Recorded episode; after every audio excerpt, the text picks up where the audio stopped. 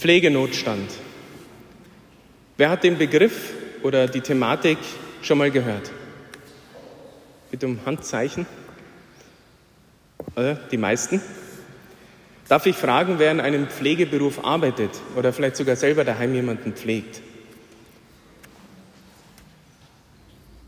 Keiner, jedenfalls keiner, den ich sehe. Meistens ist jemand dabei, sogar mehrere. Es ist ein ganz wertvoller Dienst und ein ganz harter Dienst. Ich weiß es selber, weil ich selber einige Zeit im Krankenhaus und im Altersheim gearbeitet habe. Es ist zwar schon 13 Jahre her, aber die Umstände waren damals schon katastrophal. Ich habe mal nachgeschaut, wie schaut es denn heute aus in Deutschland? Und es ist ein massives Problem. Mindestens 150.000 Fachkräfte fehlen jetzt schon in der Pflege. In zehn Jahren werden es wohl über 450.000 sein, fast eine halbe Million Menschen, die wir da bräuchten in Deutschland. Und mindestens 140.000 Auszubildende haben in diesem Jahr schon vorzeitig abgebrochen. Dabei steigt ja das Durchschnittsalter der Deutschen und eben auch das Durchschnittsalter der Pflegekräfte. Die Gründe dafür, dass so wenige in diesem Beruf arbeiten wollen, die liegen auf der Hand. Da muss man selber gar nicht Erfahrungen damit gemacht haben. Man kann sich vorstellen. Harte Arbeitsbedingungen, hohe körperliche, psychische Belastung, immer mehr Bürokratie, ein Hungerlohn, das Ansehen in der Gesellschaft sinkt. Sagt zwar jeder, wir brauchen das, aber machen will es doch keiner. Und man denkt eher, man landet, wenn man sonst nichts Gescheites gemacht hat im Leben, irgendwann landet man in der Pflege.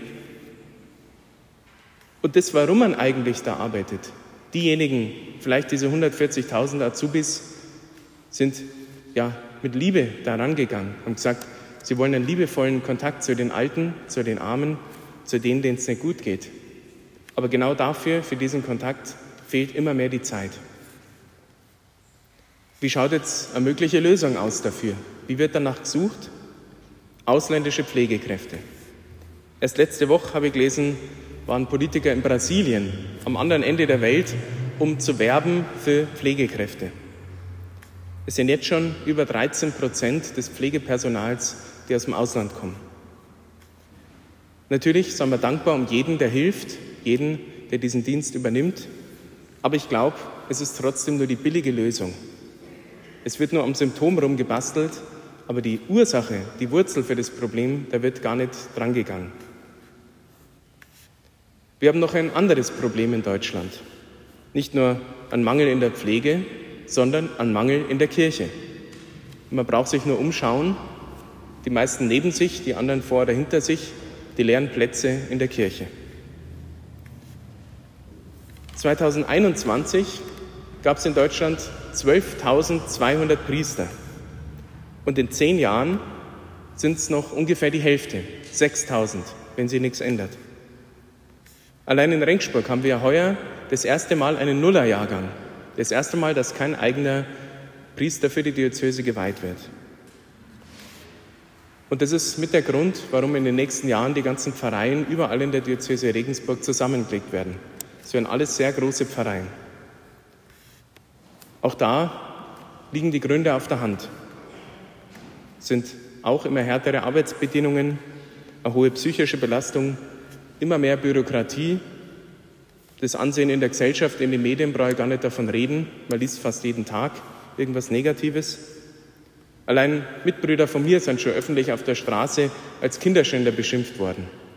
Einfach einmal ein Generalverdacht ausgesprochen. Und das, warum wir eigentlich Priester geworden sind, auch der liebevolle Kontakt zu den Menschen, zu Menschen, die sich eigentlich nach Gott sehnen, und dieser tolle Dienst, dass wir die Liebe Gottes sogar vermitteln dürfen. Auch dafür bleibt immer weniger Zeit. Wie wird hier nach einer Lösung gesucht? Genau das Gleiche. Ausländische Fachkräfte. Jetzt schon sind es in Deutschland über 17 Prozent aller Priester, die aus dem Ausland kommen, aus der Weltkirche. Und die einzige Priesterweihe im Bistum Regensburg heuer ist ein indischer Mitbruder, der aber eh nach ein paar Jahren wieder zurückgehen wird. Und auch da sind wir froh um jeden, der den Dienst tut. Aber ich glaube, es ist auch hier eine billige Lösung. Auch hier wird am Symptom rumgebastelt, aber man geht nicht an die Wurzel, an die Ursachen. Im Unterschied zur Pflege, da ist es nämlich so, dass die Not größer wird, aber auch das Bewusstsein für die Not. Die Menschen merken einfach, es fehlen die Leute, es werden, das Volk wird immer älter. Ist es beim Priestertum, in der Kirche, in der Seelsorge aber andersrum. Da sinkt das Bewusstsein für diese Not. Die gefühlte Not wird kleiner, die Menschen haben immer weniger Bedürfnis nach Gott, nach seiner Kraft, nach dem Trost aus den Sakramenten. Und ich glaube nicht, weil es den Leuten besser geht, sondern weil sie gar keine Hilfe mehr erwarten von der Kirche, gar keine Hilfe mehr von Gott im schlimmsten Fall. Erst gestern war ich auf einer Hochzeitsfeier, wo ich die Trauung gehalten habe und habe mit ein paar Leuten geredet. Und da war einer, der, so wie er gesagt hat, auch regelmäßig in die Kirche geht und katholisch ist, aber gesagt hat, ja, das mit dem Herrgott, er ist gläubig und er betet, aber die Kirche brauche ich nicht dazu. Genau so schaut es dann aus. Und sagen wir doch mal ehrlich, wenn jetzt einer von euch ein echtes Problem hat, eine Lebenskrise, vielleicht irgendeine große Entscheidung fällen muss, wer würde denn den Pfarrer anrufen? Wer hat denn das Bewusstsein dafür, der ist für mich zuständig, wenn es um so lebenswichtige Dinge geht? Wer würde denn den Pfarrer ums Gebet bitten, um einen Ratschlag, einfach um einen Beistand? Wer glaubt denn noch dran, dass wirklich Gott wirken kann durch die Kirche, durch die Sakramente? Ich glaube, die Not, die wir haben, ist nicht nur ein Priestermangel, sondern ist der Mangel an Glauben, an Zuversicht, an Zutrauen, dass Gott wirklich wirkt. Aber ich will nicht jammern oder zum Jammern animieren, das haben wir eh schon nur in der Gesellschaft. Ich will ja nicht irgendwelche Schuldigen suchen, sondern wir sind ja hier Sonntag für Sonntag, um zu lernen, und zu hören, was Gott uns sagen will. Und schauen wir mal in die Lesungen, was Gott uns für diese Themen, für unser Leben vorbereitet hat. In der ersten Lesung die Situation ganz einfach. Das Volk Israel wurde befreit aus Ägypten. Sie haben in der Sklaverei gelebt. Gott hat sie befreit. Jetzt sind sie in der Wüste. Sind schon einige Zeit da unterwegs und haben einige Krisen schon. Sind abgefallen von Gott, haben gejammert, gemurrt, Gott hat ihnen zwar übernatürlich geholfen, Essen und Trinken, alles Mögliche ihnen gebracht, und trotzdem sind sie immer wieder ja, zum Zweifeln gekommen und gesagt, ach, der Herrgott, der hilft uns da sowieso nicht. Die Wüste ist also Krise, Krisenstimmung im Volk Israel, könnte man sagen. Aber es ist auch der Ort der Gottesbegegnung. Das Volk Israel begegnet heute Gott ganz direkt. Was heißt das für uns? In jeder Krise steckt auch eine Chance. Und was passiert, wenn man Gott begegnet, wenn er in diese Krise hineinkommt, wenn man ihn hört? Da passieren immer zwei Dinge. Das erste, Gott zeigt, wer er eigentlich ist. Und das hören wir heute ganz wunderbar. Mir gehört die ganze Erde. Schaut, was ich den Ägyptern angetan habe. Ich habe die niedergemacht. Schaut, wie ich euch auf Adlerflügeln zu mir gebracht habe. Gott zeigt, wer er eigentlich ist. Und da sehen wir, wie das Volk Israel, Gott ist mächtig. Der ist derjenige, auf den ich wirklich vertrauen kann.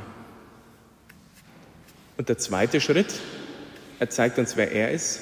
Und dann zeigt er uns, wer wir sind in seinen Augen.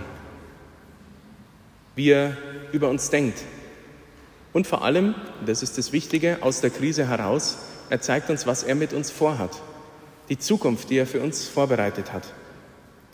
Wir sehen die Wüste, die Krise, alles Ekelhafte, die Umstände und so weiter.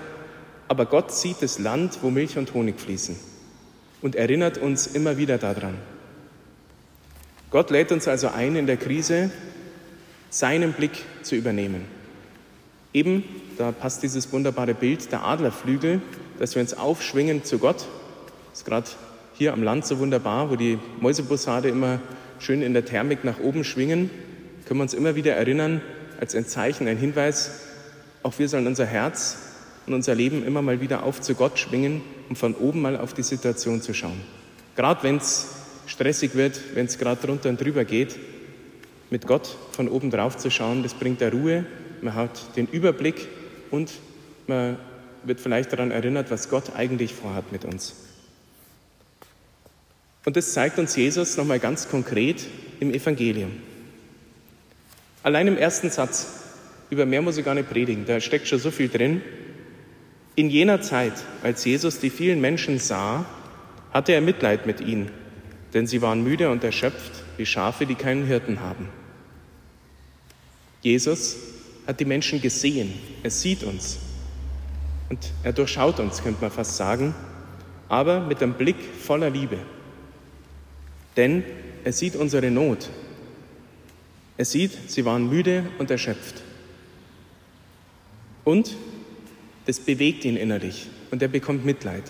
Es ist kein arroganter Blick, kein Blick von oben herab, wie das Sprichwort sagt, sondern er lässt sich darauf ein. Er lässt sich bewegen von dieser Not, die wir haben. Und nicht nur das, sondern er will auch was machen. Er will die Not lindern, er will da Hilfe schaffen. Und was macht jetzt Jesus? Er rennt jetzt nicht zu jedem Einzelnen hin, das hätte er eh nicht geschafft. Zeitlich, man kann sich nicht um alles gleichzeitig kümmern, sondern er überlegt sich, was brauchen die Menschen? Was ist die konkrete Not? Wie kann man da helfen? Jetzt kann man selber überlegen, ja gut, müde und erschöpft ist klar, die brauchen irgendwie Ruhe, die brauchen eine Pause, die brauchen vielleicht was zum Essen, zum Trinken, vielleicht ein Dach über dem Kopf. Aber Jesus geht das Ding ganz anders an. Er sucht sich Hirten. Er sucht sich Leiter, die sich dann um die Leute kümmern. Er delegiert, könnte man sagen. Im Management ganz wichtig. Ein schlechter Manager ist der, der alles selber machen will, weil das kriegt er eh nicht hin, ist überlastet, geht kaputt und dadurch alle anderen. Ein guter Manager, der delegiert die Aufgaben so, dass jeder das bekommt, was er braucht. Und so ist Jesus. Er sucht sich die Apostel aus und sagt, geht's ihr hin? Weil er eben weiß und ihnen vertraut, die schauen dann schon, dass die Leute genau das bekommen. Zum Essen, was zum Trinken, Dach über dem Kopf, Ruhe, Entspannung, Erinnern wir uns an die Brotvermehrung, eine Geschichte, die wir immer wieder mal hören in der Kirche. Da heißt es in einem Satz, gebt ihr ihnen zu essen. Jesus hilft ganz konkret, aber durch die Apostel. Und heute sagt er, geht ihr zu den verlorenen Schafen. Jesus hilft jedem Einzelnen, aber durch die Apostel. Was heißt das jetzt für unsere Probleme? in der Pflege, in der Kirche, in der Gesellschaft. Ich glaube, wir brauchen wieder Menschen, die sich auf diesen Blick einlassen, die sich immer wieder erheben zu Gott und mit seiner Perspektive auf die Welt schauen. Menschen, die Nöte wieder wahrnehmen und dann nicht ins Jammern kommen, sondern sich echt bewegen lassen innerlich, ein echtes Mitleid bekommen und dann auch nicht nur das, sondern auch wirklich was tun wollen und auch tun, die Verantwortung übernehmen. Das gilt für Leiter, Leute, die schon Verantwortung haben. Das gilt für alle in der Pflege. Das gilt für alle in der Kirche, die Gläubigen und die Priester. Aber die Bedienung dafür, die sagt uns Gott heute auch in der ersten Lesung. Jetzt aber, wenn ihr auf meine Stimme hört und meinen Bund haltet, wir brauchen eine ganz feste Beziehung zu Gott, eine persönliche Beziehung zu Gott. Sonst zeigt er mir irgendwelche Dinge, und mir ist es eigentlich wurscht. Oder ich sage, ach Gott, mir geht es eh schon so schlecht, was soll ich jetzt noch mehr Leid da sehen? Das überfordert mich. Nein, wir sollen auf seine Stimme hören, die Dinge, auf die er uns aufmerksam macht. Sonst wären wir verrückt, wenn wir die Zeitung lesen. Tausend Krisen, tausend Katastrophen überall auf der Welt. Das Problem ist, bei den meisten kann ich eh nichts machen. Ich kann dafür beten, aber ich habe gar keinen Einfluss drauf. Hören wir lieber auf das, wo uns Gott ganz konkret hinruft.